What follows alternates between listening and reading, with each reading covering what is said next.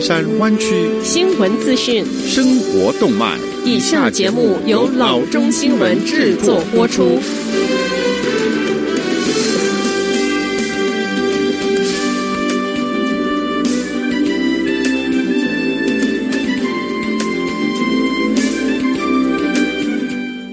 各位听众，大家好，欢迎来到老中广播电台的节目，我是君君。我们首先来关注今天的旧金山湾区地方消息。感染 COVID-19 症状的儿童数量正在增加。根据州健康部，自疫情以来已经有七名儿童死亡。COVID-19 阳性儿童人数在上升。令人担心的是，感染的孩子出现一种医生称之为“炎症综合征”的可怕副作用。现在，十六岁以下者无法接种新冠病毒的疫苗，但对儿童疫苗的试验正在进行中。对于儿童疫苗，当地一位经历过可怕时刻的母亲表示完全支持。Edie Gonzalez 谈到他孩子的感染之时说：“他有好几天喉咙疼得厉害，他将这种感觉描述为刀刺，就好像有人在刺他的喉咙。他全家，包括孩子，都感染了新冠病毒。”不幸中的万幸，他们的感染似乎没有造成任何持久的影响。但医生说，越来越多的儿童，而主要是拉美裔儿童感染 COVID-19，然后患上被称为 multi-symptom inflammatory symptoms。MIS-C 的罕见疾病，孩子有 MIS-C 之时，他们身体的各个部位都会发炎，包括心脏、肺、肾脏和大脑。而且更糟糕的是，它出现在感染新冠病毒却没有任何症状的孩子身上。下则消息：Larry King 的官方推特发表声明指出，Aura Media 深感悲痛，因为他们的共同创办人、主持人及好友 Larry King 在洛杉矶的 Cedars-Sinai Medical Center 逝世，享年八十七岁。Larry King 的儿子 Chance King 也证实了这个消息。Larry King 多年来疾病缠身，除患有第二型糖尿病，还多次心脏病发作。一九八七年做过心血管绕道手术，并于二零一七年宣布诊断出罹患肺炎。后来手术成功治愈，Larry King 二零一九年也接受治疗处理下心症的问题。Larry King 出生于一九三三年的十一月十九日，是东欧犹太移民之子。Larry King 在 CNN 主持 Larry King Live 二十五年，二零一零年退休，六千多集节目中访问过总统候选人、社会名流、运动好手、电影明星等等。从一九八五年到二零一零年，他一直担任 CNN 的夜间节目主持人，并得到许多的荣誉，包括两度荣获被视为广播电视媒体普利兹新闻奖的 Peabody 奖。透过他与名人访谈、政治辩论和专题的探讨，Larry King 不仅是一个资深的播音员，他也因为对每次访问都充满了好奇，而使他显得与众不同。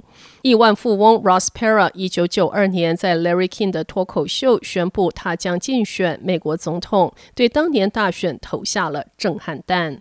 Larry King 的推特账号有两百四十多万名的跟随者。他最近一则推文是在去年十一月底发布的，当时他祝福粉丝感恩节快乐。下次休息。作为他第一批行动的一部分，拜登总统恢复了 DACA，并发布了一项暂停驱逐某些人一百天的声明。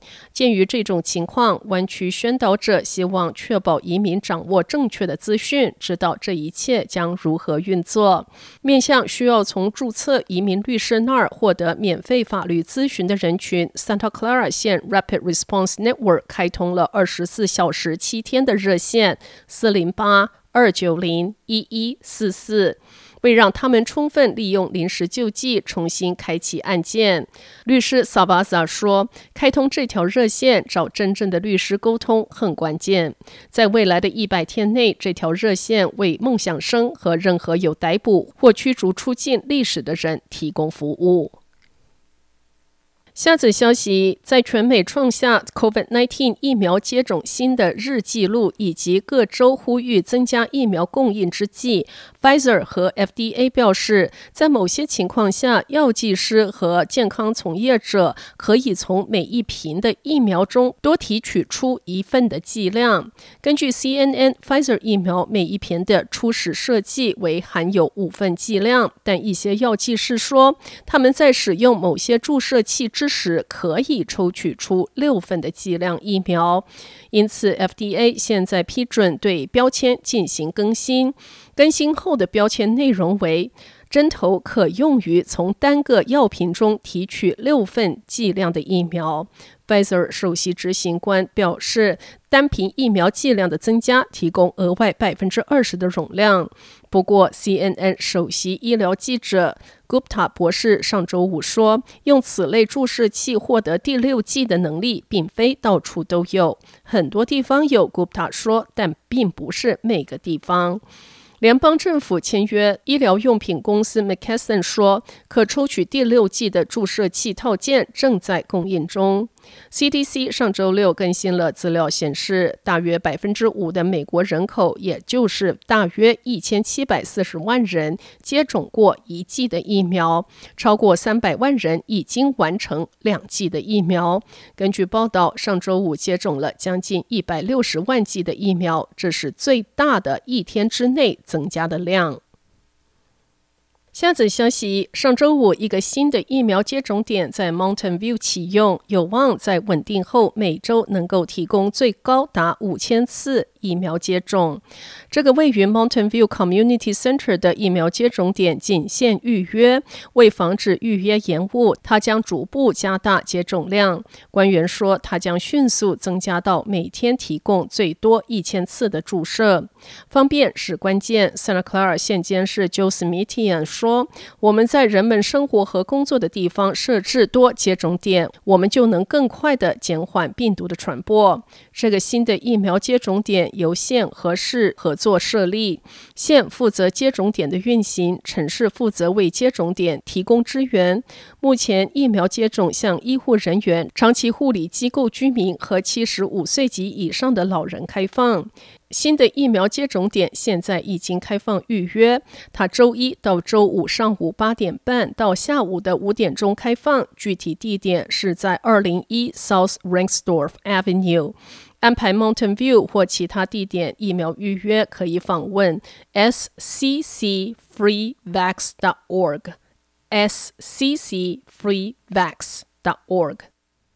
好的，以上就是生活资讯。我们接下来关注一下天气概况。今天晚上湾区各地最低的气温是三十五度到四十二度之间，明天最高的气温是五十二度到五十三度之间。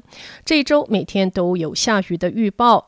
周三到周四可能有暴雨，因气温寒冷，降雪线也降至两千英尺，Mount Hamilton 和 Mount Diablo 等都会看到新雪。好的，以上就是生活资讯以及天气概况。新闻来源来自 Triple W dot News for Chinese dot com 老众新闻网。好的，我们休息一下，马上回到节目来。